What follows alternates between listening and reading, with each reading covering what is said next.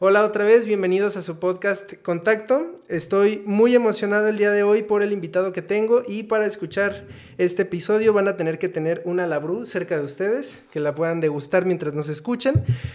Tengo aquí conmigo a Matthew Hickory. ¿Cómo estás, Matthew? Muy bien, Noel. ¿no? Un placer estar aquí en contacto con ustedes. Bien, bien, eso está perfecto.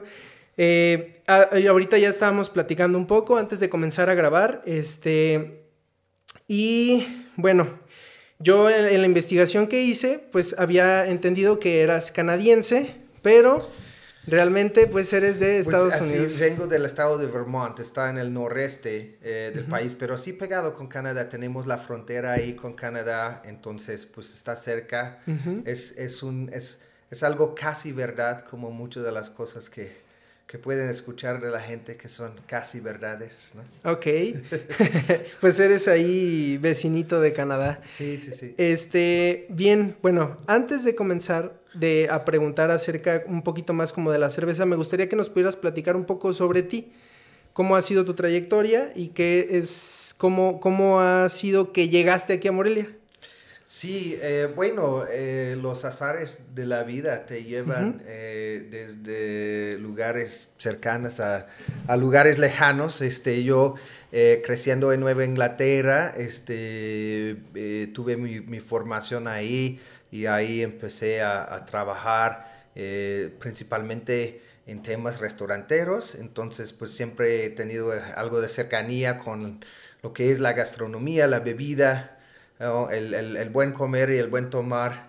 Em, y pues también eh, en, mi adolescencia, en mis años 20, tuve oportunidad de estar viajando bastante. Em, pasé este, algo de tiempo en Praga, en la República Checa, y ahí hacen el pivo tan rico, más rico del mundo, creo. Eh, entonces ahí este, adquirí el gusto. Em, pero pues cuando uno habla en retrospecto, parece que todo tuvo un orden, ¿no? Como si fuera planeado, ¿no? Uno teje ahí el narrativo, pero la realidad es que uno nunca sabe cuáles de los hilos de la vida luego se va a formar parte de una tela en el futuro, ¿no? Eh, porque no fue así como un plan, eh, pero este, vine aquí en México en el 2004 en 2004. Ajá, deseando aprender el idioma. Ok. Este, estaba trabajando en aquel entonces para un museo de arte en la ciudad de Boston, um, the Fine Arts Museum, y en el área de servicios de alimento casi la mayoría de los compañeros hablaban español y había la necesidad de hablar español para avanzar. Entonces dije, pues voy a México eh, un trimestre a tomar clases de inmersión eh, y a ver qué sale ahí. Em, y eh, me encantó, lo disfrutó mucho eh, el tiempo aquí, conocí muy buena gente aquí en Morelia, se puede decir que Morelia me, me abrazó, me aceptó. Em, y para hacer historias largas, cortas, terminé dando clases en el mismo escuela donde había tomado clases de español, yo dando clases de inglés, conocí a mi hermosa esposa Carla, saludos, Carla. Saludos, Carla. estamos ahorita en este mes de noviembre, vamos a cumplir 15 años de casados. 15 años de casados. ¿Ella es moreliana? Sí, ella es moreliana. Ah, sí, claro. Em, entonces, este, pues los azares de la vida te lleva a estar en un lugar y estando aquí em, y buscando mi camino, eh, encontré este camino de la cerveza que ha sido tan padre eh, para, para, mí y para todos los que han compartido con nosotros experiencias de la Bru. Bien, yo tengo una duda. Estaba, estuve buscando eso, pero no encontré por qué se llama la Bru. ¿Por qué la ah, Bru? Muy bien. Pues mira, se puede contar muchas historias, ¿verdad? Porque este, como, como, mencioné, ¿no? Con la retrospección uno puede ir tejando los narrativos que, que, gusta, ¿no? Eh, pero la historia que a mí me gusta contar eh, es que esa palabra hace referencia al proceso de hacer cerveza, ¿no? Eh, en inglés to brew, y lo encontramos en palabras como brewmaster y este, homebrew. Homebrew. Homebrew, que quiere decir cerveza casera. Ah, ok. Incluso tenemos eh, mm, eh, la el modismo a brew. Okay. Let's go have a brew. Es como vamos por una chela. Ok, ok. ¿Ya? ¿No? Es una manera muy casual de decir eh, a la cerveza. Pero estábamos elaborando cerveza casera realmente, ¿no? Homebrew. Y llevábamos esta homebrew a las fiestas. Y oye, ya probaste esta homebrew que viene el cuate. Oye, este, este brew que traen ellos me gustó, lo debes de probar. Eso ya estando aquí en México. y ahí con la banda en fiestas universitarios, entre amigos aquí en el Shangari. Este, saludos a los amigos en Shangari de la Saludos a todos los amigos de, la brew. También celebrando 15 años de la cerveza Sí, hace poquito, ¿verdad? Allá, este, eso fue hace 15 años también. Ok. ¿No? En el 2006. Pero el, el, aniversario 15 de la Bru fue hace poquito. Sí, justo en septiembre lo celebramos. Ok. No, no, no. Bien. Entonces, este, llevamos esta homebrew a las fiestas y, y, pues la misma banda de una manera muy orgánica empezó a pegar el nombre La Bru. Ok. Y bueno, cuando ya era tiempo como que de considerar una marca, dijimos, pues ahí está. La Bru. Ya nos llaman así, cinco letras, fácil de pronunciar, significa algo relacionado con la cerveza. Va, vamos con eso. Eh, y nos ha durado bien, yo creo que hemos generado una buena identidad eh, alrededor de este nombre. No tengo nada de idea de lo que es la cerveza. Entonces, hay, aquí hay unas preguntitas. Bueno, no, son, no es como tanto preguntitas, sino es más bien que nos explicaras un poquito de qué es. Mira, primero investigando encontré que es Slow Beer. ¿Qué es Slow Beer?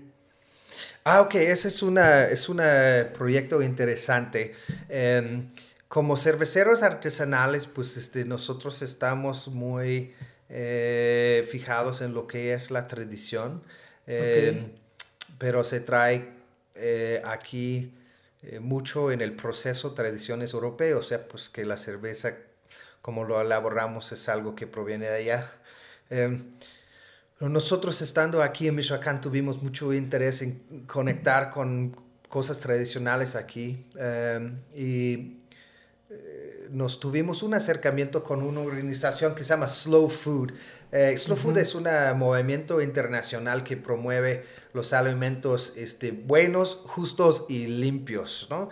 Buenos, pues son buenos para el cuerpo, de buen sabor, este, justos, eh, que quien los produce sea eh, remunerado de una manera justa, que no ocasiona daño social, etc.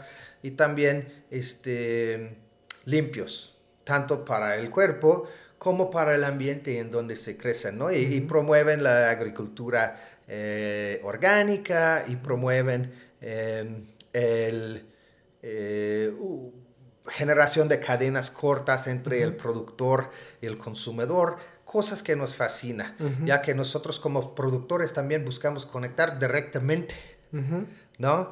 este, Y como muchos saben, este, son nosotros que lo producimos, que también nos lo estamos poniendo en el vaso y poniendo en tu mano, ¿no? Entonces, y aparte de eso también vi lo, de, lo del maíz, que, que ya no buscan, más bien no quieren comprar maíz transgénico, sino que quieren que sea directamente con productores que ellos estén en sus tierras y que tengan tiempo haciéndolo para que se les beneficie a ellos directamente eh, al comprarles el, el maíz que se usa para esto. Sí, pues esa viene en este espíritu de hacer como que la cadena más corta entre el productor eh, y de transmitir tradición, transmitir origen atrás del producto. Esa es un poco la idea de Slow Beer. Entonces definimos con Slow Food México esa idea de, hacer Slow Beer eh, con ingredientes endémicas mexicanas, este, donde existe una conexión directa entre el productor y quien está produciendo el producto final para el consumidor, ¿no? Entonces, así como que one degree of separation aquí, ¿no? este, entonces, eh, literalmente el maíz aquí eh, es maíz de nuestra cerveza de maíz azul, es maíz que compramos nosotros, o sea, yo directamente del productor, el dueño del, del, del, del terreno, que está cuidando su milpa generacional. es únicamente con el maíz azul. Sí, esa receta es con maíz azul. Podemos usar otros maíces, eh, pero el chiste es que sea de milpa, que no sea de una sembrado comercial o un procesador o un acaparador, no. Sí, que Yo quiero comprarlo directamente de la familia que está cuidando su milpa y, que recibe está manteniendo esa semilla nativo milenaria, ¿no? Están, son los custodios de esas semillas originales, ¿no? y em, desafortunadamente no están bien valorados en la marca, pero usándolo como ingrediente en un producto gourmet, en una cerveza que ahora se consume este, de Tijuana a Tulum y hasta en restaurantes con estrella Michelin en la ciudad de Nueva York, pues ahí yo creo que estamos dando algo de valor a este eh, maíz y también fomentando esa conciencia acerca de estas historias de dónde viene el alimento, porque hoy en día pues cada vez vivimos en un mundo donde se olvida eso, ¿no? Pero aquí vamos a tomar una cerveza elaborado con maíz nativo de la meseta purépecha, sembrado, cosechado por una familia que mantiene su milpa generacional. Sí, sí, sí. Y ese es algo, ¿no? Entonces este, se vuelve eh, un testamento o algo, sí. ¿no? Se vuelve la cerveza eh, un eh, plataforma para comunicar historias de tradición. Y esa es parte de lo que me encanta de la cultura cervecera en Europa, que ahí comunica tradición de los lugares de origen. Entonces, esa que estamos haciendo es tratando de recrear eso, pero en un contexto mexicano, michoacano específicamente. ¿Esa iniciativa la, la, planteaste tú? Pues conjunto con otros actores, este, estaba Alfonso Rocha de este, el conciliere de Slow Food aquí en México. Em, también este, las contribuciones de Miguel Uribe, de Tierra Viviente en Paz Descansa, este, un gran señor eh, gestor de las maíces orgánicas y las milpas aquí en Michoacán. Este, y, otros actores entre cerveceros y chefs que, que contribuyan a, a generar esta idea y ahora es algo que no solo se hace en la Bru, pero también otras cervecerías en diferentes partes del país, en la Ciudad de México, en Baja California, en Monterrey, han hecho cervezas con ese concepto del slow beer. Ok, entonces eso es lo que es slow beer. Yo, yo no entendía, yo me imaginaba que era como algún tipo de proceso o algo así, pero, pero qué interesante conocer. Pues sí, es un proceso, ¿no? Sí, sí. Y es un proceso así lento, ¿no? O sea, no es el versión fast food de la cerveza. No, no, no. Vamos al campo y vamos a ver qué tienen ahí, que es nativo, que es original de ahí y cómo podemos nosotros hacer una cerveza con eso y enaltecer estos sabores. Sí, sí, sí. ¿Ah? Sí, sí, Entonces, ese es el idea. Muy divertido, eh, largo, este, pues son años de gestión a veces, pero este, cuando sale un producto bueno, eh, incluso suficiente bueno para estar exportándolo, eh, está muy bien. Y presumiendo, justo la semana pasada en la Copa Cerveza MX, con esa cerveza de maíz azul ganamos la medalla de plata en la competencia nacional. En la Ciudad de México. Sí, sí. Primero fueron a la ciudad de Guadalajara, ¿no? Hicieron ahí como una expo y de ahí fueron a la pues. Pues hemos hecho varias, este, siempre hay eh, presentaciones. Ahora, desde la pandemia, pues ha sido poco. Ese evento en México fue como la primera y ahora que vamos saliendo un poco, ¿no? Eh, pero antes estábamos constantemente. Pero que hayan salido ahora por la pandemia, que puedan salir y que tengan un premio, pues está grandioso, ¿no? Sí, se siente bien, ¿no? Eh, y también me inspira mucho agradecimiento hacia estos productores del maíz. Sí, claro. Porque pues yo eh, hago una cerveza, lo llevo a una feria, pues esa gente llevan 7, 8 mil años eh, con ese como maíz. custodios de esta semilla Aquí original. Entonces, pues ahí todo el agradecimiento para, para todos los productores. Muchísimas gracias que, que, tienen ese, ese, ese detalle de seguir haciendo eso, a pesar de que hay apoyos de gobierno que les dan maíz transgénico, no lo acepten nunca. Este, aquí me surge a mí una duda. ¿Tú eres quien hace la receta completamente de la cerveza? Sí, las recetas los desarrollamos este, ahí eh, junto en la Brew. Eh, y yo eh, juego un papel muy importante en el equipo de desarrollo de productos nuevos. Em, de hecho, ese es el parte de todo el proyecto de la Brew que más me apasiona, que más me interesa. es esa generación de productos nuevos y colaboraciones con otros cerveceros este, para ver este, eh, qué podemos nosotros innovar. Em, entonces, eh, sí estoy muy involucrado en eso. Ok, bien, sí, sí estuve ahí viendo unos, unos videos donde estabas este, participando ahí. Ah, vi que están haciendo una con, eh, es en, en, conjunto con otra cervecera, no, no recuerdo cómo se llama, pero que estaban exprimiendo unas mandarinas. Ahí, ahí fue. fue ah, sí, ese es uno que hicimos, uh, creo que justo en, en junio, julio salió, eh, se llama Salamandra de Fuego. Okay. Eh, es una cerveza concepto eh, colaborativo con la cervecería Monstruo de Agua, uh, allá de la Ciudad de México. Eh, un grupo de cerveceros muy creativos allá y quisimos hacer algo diferente, algo divertido. Generamos un milkshake IPA, es una, es una IPA dulce. Eh, y ahí lo metemos el jugo de 240 kilos de mandarina mayero de Veracruz, un toque de vainilla uh -huh. de la Chenantla, Oaxaca. ¿Y, ¿Y, tú, la, tú la exprimiste, la mandarina? Pues sí. ¿Toda, ahí, toda, los 240 kilos? Pues yo solo no. Bueno, estaba, pues sí, estaban ahí con Porque tenemos todo un uh -huh. equipo, ¿no? Ya somos, somos 17 personas ahora en la ORU, ¿no? Ok. Eh, solo en el área de producción tenemos... Eh, incluyendo algunos que están haciendo sus prácticas ahí. Bienvenidos todos los que van saliendo, del, terminando la universidad y quieren hacer sus prácticas en la BRU. Bienvenidos, les esperamos.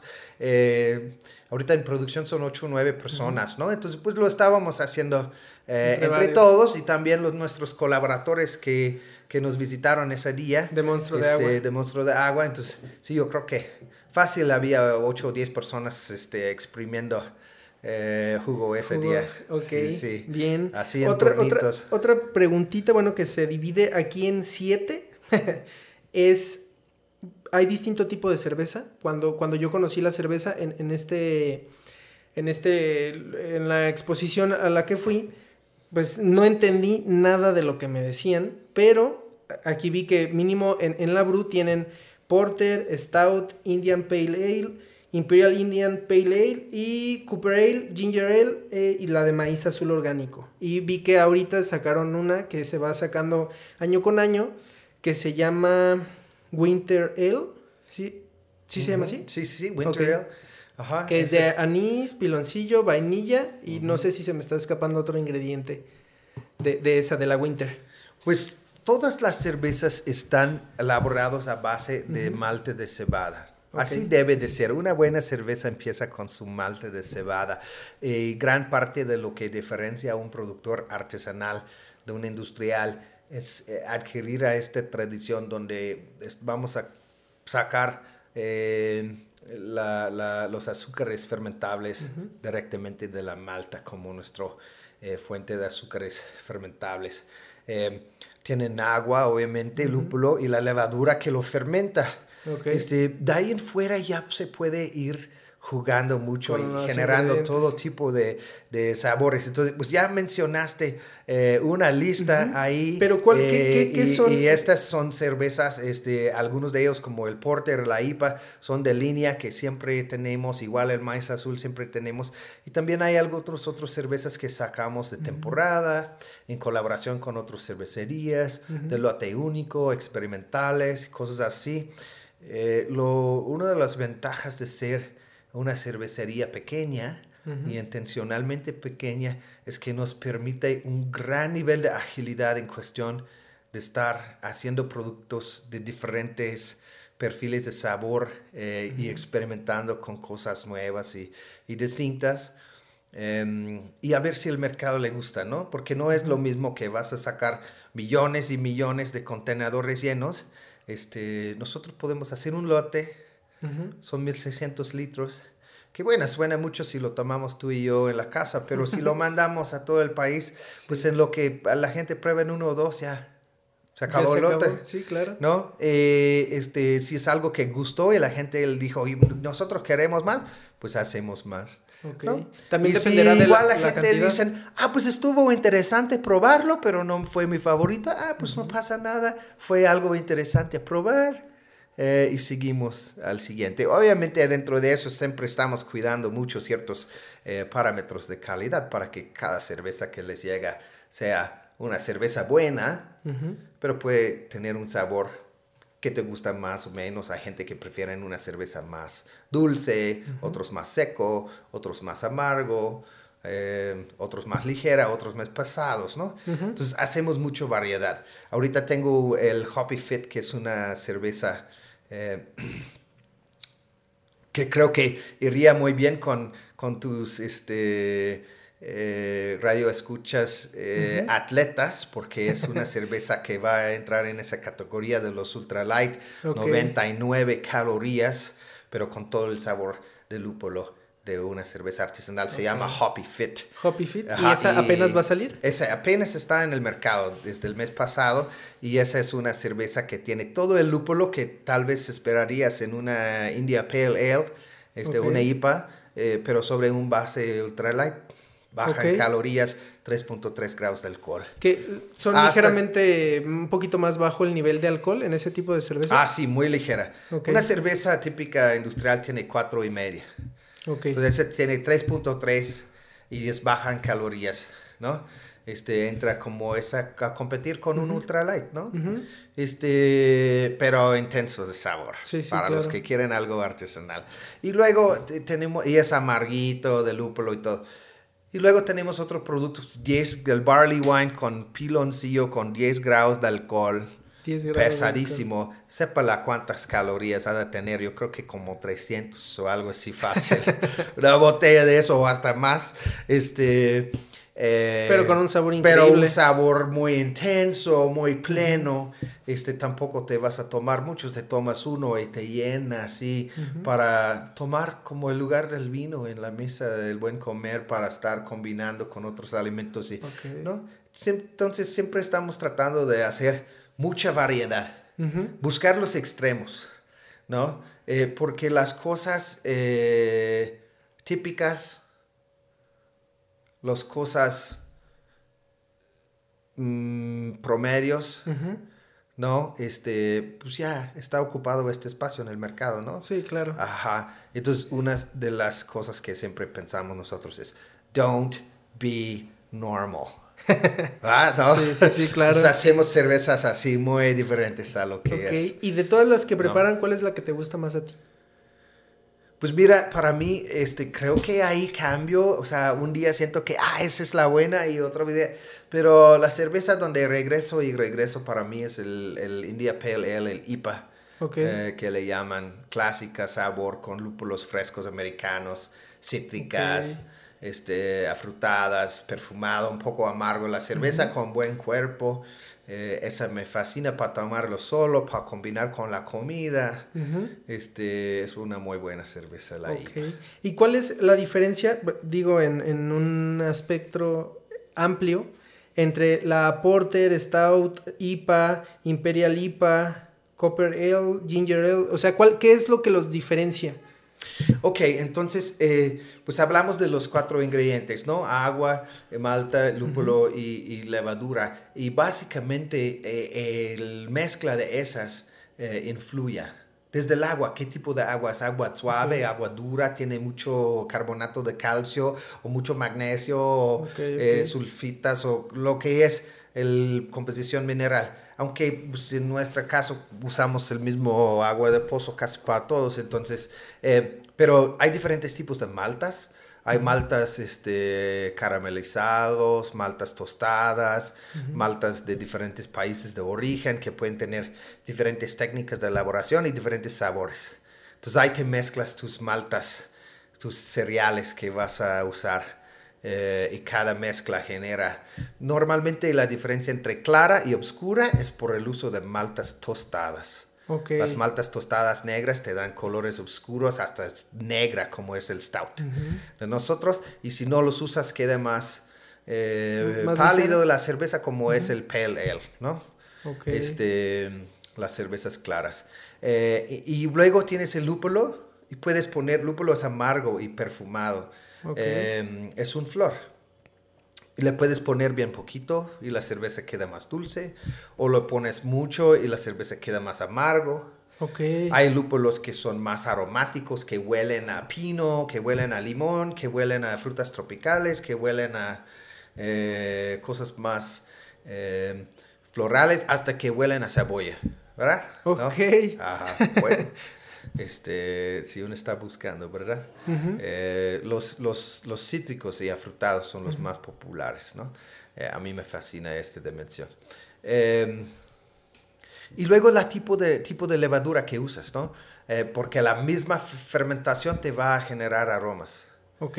Y algunas levaduras generan muy poquito aroma y otras levaduras generan mucho aroma y esos aromas pueden ser afrutadas, a especias o eh, tal vez en una cerveza donde no controlaron bien la fermentación puede oler como a solventes, productos de la fermentación, ¿no? este, Obviamente hay entre deseados y no deseados y por eso tenemos las técnicas, controles de temperatura, selección de diferentes tipos de levadura, levaduras específicamente para el tipo de cerveza que...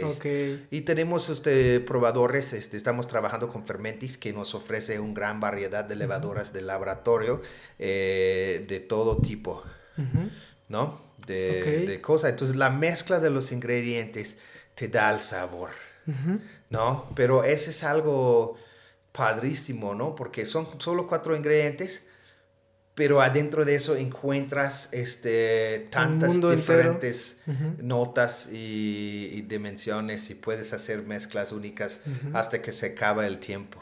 Sí, claro. pues Es, es, interesante. Eh, Aquí, antes, antes de, cerrar el episodio, me, gustaría preguntarte algo. Mira, estuve leyendo varias cosas para intentar encontrar un poquito sobre ti. Y hay una frase que pusieron de que le dijiste a alguien que, que alguien te preguntó cuál era el secreto acerca de una buena cerveza artesanal. Y tú dijiste un párrafo bastante amplio, pero a mí me llamó la atención una sola línea, que es limpiar, limpiar, limpiar y lavar y volver a limpiar. ¿A qué hace referencia eso? Cuando, cuando tú hablas de que eso es lo que hace que una cerveza artesanal salga buena o salga mala. Pues sí, o sea, la, el proceso de la cerveza depende eh, de que cuidamos mucho eh, el higiene y la limpieza eh, de nuestras cosas. Y yo creo que esa misma eh, fijación por la limpieza lo vas a encontrar en la cocina de cualquier chef que toma en serio el sabor de sus Pero Esto, esto literalmente es este, hacia, la, hacia el material que usas o es mientras hay el proceso de preparación de la cerveza. Estoy hablando ahí de todo, desde el espacio donde estás, desde tus zapatos cuando llegas al edificio las superficies, los tanques, las herramientas, los instrumentos, tus manos. Eh, y más que nada donde tenemos que cuidar es todo el parte de la línea de proceso donde nuestro producto va a tener contacto con superficies. Eh, la fermentación de la cerveza es una transformación microbiológica. La levadura es vivo, consume los azúcares de la malta y lo convierte en gas, en CO2 y en alcohol lo convierte básicamente en cerveza, lo que es un té de cebada, lo convierte en cerveza. Em, pero no es el único microorganismo que le gustaría comer este té de cebada, ¿no? Hay competencia, ¿verdad? Este, el más común es el lactobacillus, por ejemplo. Ok. ¿no? Que es buenísimo, la bacteria eh, lo traes siempre adentro de ti y es fabuloso. Yo lo uso en mi casa, por ejemplo, para hacer mi yogur de bulgares. ¿No? Sí, sí, sí. Ajá. Y ahí este, tengo mis búlgaros y buenísimo, ¿no? Me siento súper bien consumiendo eso. Eh, pero yo no quiero que mi cerveza sabe a lactobacillus, pues, ¿no? Sí, claro. O sea, el yogurt es mi yogurt y la cerveza es mi cerveza, ¿no? Ajá. Tampoco quiero la levadura cervecera en mi yogurt, ¿verdad? pues no. Ajá. Sí. Entonces, este, necesitamos generar eh, una, un, un, un, espacio libre de contaminaciones microbiológicas para que solo la cepa de, de, levadura que seleccionamos sea la que desarrollo eh, eh, en nuestra cerveza. Y si solo este desarrollo, entonces va a generar los sabores que estamos buscando. Entonces, el, el, limpieza es esencial. Y creo que también esa transfiere a otras cosas, ¿no? Eh, si tú tienes limpieza en tu espacio de almacén, vas a evitar tener insectos, otras cosas, o hongos, o no sé, este, si tú tienes este, limpieza en tu persona, también esa es una atención al detalle. Claro. ¿no? Y esa misma atención de detalle se extiende alrededor de ti. Entonces siempre es eso, ¿no? Este, nos ven en los festivales y las catas ahí en los restaurantes y se ve elegante o se ve divertidísimo o se ve, pero la realidad es que todo el resto del tiempo cuando no nos ves, estamos ahí tallando pisos y lavando adentro de cubetas y jugando con jabones y, aguas calientes, ¿no? O sea, ese es la, la verdadero trabajo del cervecero, es esa 80%. Ahí entre los compañeros, ahí tenemos la broma que tenemos una empresa de limpieza que de repente hace una chela. sí, sí, sí. Pues es que tienen que estar lavando todo y los tanques y todo. Me imagino que es un, un, trabajo muy arduo. Ajá, Pero sí, sí, sí. Pero eh, todo paga al final con una buena cerveza fresca, cerveza vivo en el mano, una cerveza que no ha sido filtrado ni pasteurizado, un fermento vivo hecho muy al antiguo para tu gusto, eh, hace gran diferencia. cuando lo tomas ya no piensas en, en, las horas de las cosas tediosas. Sí, claro. Este, pero pues es, es interesante saber qué hay detrás de, una cerveza. Digo, no se puede decir muchísimo porque hay cosas que se tienen que mantener en secreto porque es lo que hace que funcione tanto la marca como la receta. Entonces, que se pueda saber un poquito de lo que se pueda. Pues fíjate que ahí ya, este, tal vez soy un poco radical en esta porque yo con todo gusto comparto toda esta información. Sí, claro, pues. La técnica, invito a todos los cerveceros a acercarse, cerveceros caseros que están escuchando esos, acérquense a la Bru, estamos muy abiertos para que vayan aprendiendo las técnicas. de hecho, eh, el pop que está ahí en, la fábrica está prácticamente en la fábrica. Ahí está la fábrica, ¿no? Este, compartimos ingredientes, compartimos técnicas, recetas. Eh, hacemos colaboraciones con otros cerveceros para intercambiar conocimientos. Somos muy, muy abiertos, ¿no? Em, entonces, este, pues un poco lo ves también como que en los músicos, ¿no? Y que yo subo al escenario, pero toco tu canción, está pues, un honor también, ¿no? sí, claro. Ahí eh, tenemos el porter, es una super receta. A mí me fascina este estilo. Hay muchas maneras de hacer porters podemos platicar sobre cómo lo hago yo, cómo lo hace otro, cómo lo puedes hacer tú, y ir generando ideas y generando nuevas cosas. Pero este, aquí no hay tanto eso de mantener en secreto, porque em, yo tampoco inventé eso. Okay. Si hago muy bien mi trabajo, estoy siguiendo el camino de, de, un oficio con 20 mil años de, de tradición, de estar paseando el conocimiento de uno a otro y manteniéndolo vivo, lo que es este, eh, ese conocimiento de la fermentación. Em, entonces no es mío, yo solo soy un conduito. Y mientras puedo tener unas buenas cervezas en el camino. ¿Hace cuántos años fue la primera vez que hiciste cerveza? Pues yo intenté hacer cerveza muy joven, como en la secundaria, en mi casa que fue un absoluto desastre, fracaso terrible. Destruí ahí el piso del closet, botellas explotando, la casa pestaba, ¿no? Este, y ni hablar de, de la reacción de mi mamá frente a eso, no, hombre. Este, pero así, eh, haciéndolo bien y como debe de ser, lo aprendí aquí en Morelia, con ese proyecto de la BRU que empezó en el año 2006 eh, justo en la escuela de inglés donde yo estaba trabajando, algunos de los otros eh, maestros ahí estaban haciendo cerveza em, eh, y empezando con ese proyecto de la Bru, entonces pues me fui acercando con ellos y aprendí aquí en Morelia. Este, y ya luego tomando cursos, leyendo libros y formándome en congresos y sobre la práctica, ya este, creo que bueno, ya rebasamos 500 lotes en nuestro nuevo equipo. Wow. Y luego, antes de cambiarle al nuevo equipo, yo creo que estamos como en 400. Yo creo que ya van acercando como a mil. ¿Mil lotes? Mil lotes. Entonces, pues ah, también aprendes cosas en el camino. Sí, claro. ¿No? Sobre la marcha de tu propia experiencia y, y, error. Sí, claro, prueba y error. Este, bien, pues eh, me da mucho gusto escuchar que te hayas querido quedar aquí en Morelia, que estés casado con una moreliana. Eh, eso eso es, algo bonito. Eh, ¿Morelia te gusta? ¿Es una ciudad que te gusta? Ah, sí, aquí estoy bien feliz. Ok, eso, eso está, eso está muy, muy bien de escuchar. Algo que le digo a todos los invitados que tengo es que yo sé que no estás donde quieres estar, pero yo sé que vas a hacer lo que tengas que hacer para llegar a donde quieres estar. Entonces me gustaría que a mí y a las personas que nos están escuchando nos pudieras decir un tip, un consejo, unas palabras, lo que tú creas que sea bueno que nos compartieras para este, que, sea algo de lo que te haya llevado a estar donde estás hoy en día. Pues eh, pues suena eh, un poco chistoso, pero que sean tercos. Ok. Ajá. O sea, en el sentido de, no dejar que alguien te convence de otra cosa, ¿no?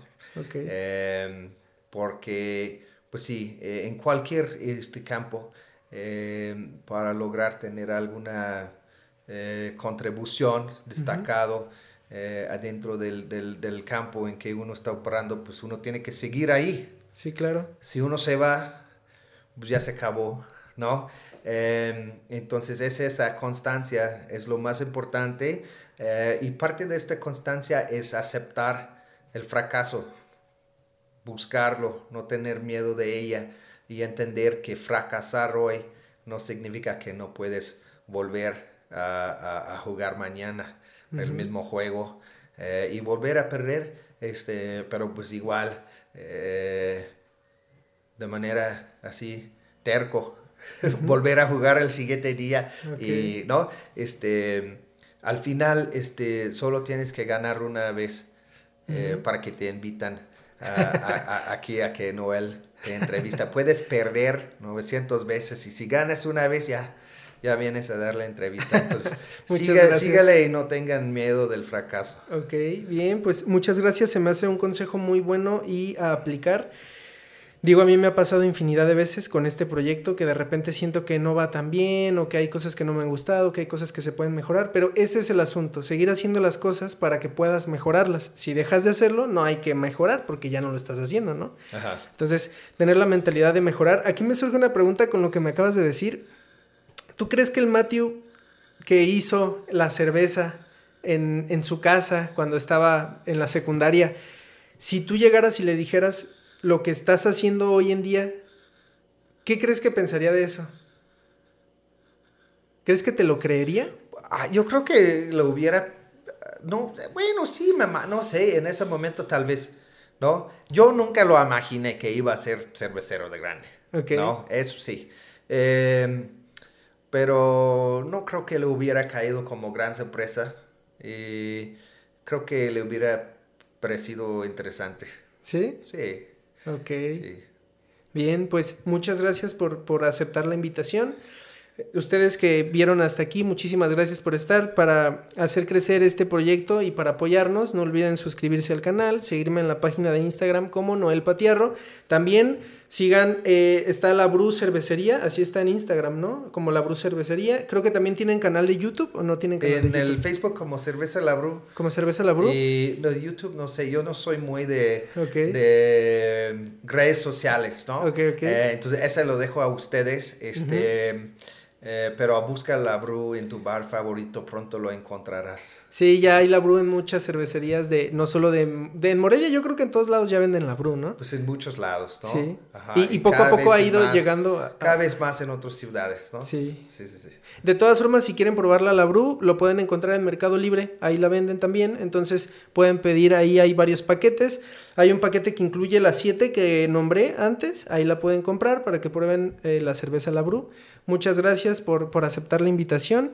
Espero que te haya gustado poder platicar oh, un ratito con nosotros. A mí me gusta platicar, ¿no? Hasta que se nos fue el tiempo poquito, pero no pasa nada. Y, muchas gracias, Noel. Un gusto estar con todos ustedes aquí en contacto. Eh, que siguen disfrutando, que siguen fermentando chido. Eh, y les invito a todos los que tienen el interés en hacer cerveza, este, vele acercando, eh, haz una cerveza ahí en casa. A ver si no se te explotan las botellas en el closet. pero vale la pena a lo largo. ok, pues ya saben, si quieren hacerlo, háganlo. No, todo lo que quieran hacer, tengan ganas de hacerlo, háganlo. Poco a poco van a ir agarrándole el gusto y más si es cerveza, probablemente eh, podamos estar disfrutando de algo muy bueno. Muchas gracias por estar aquí, muchas gracias y nos vemos en otro episodio. Adiós.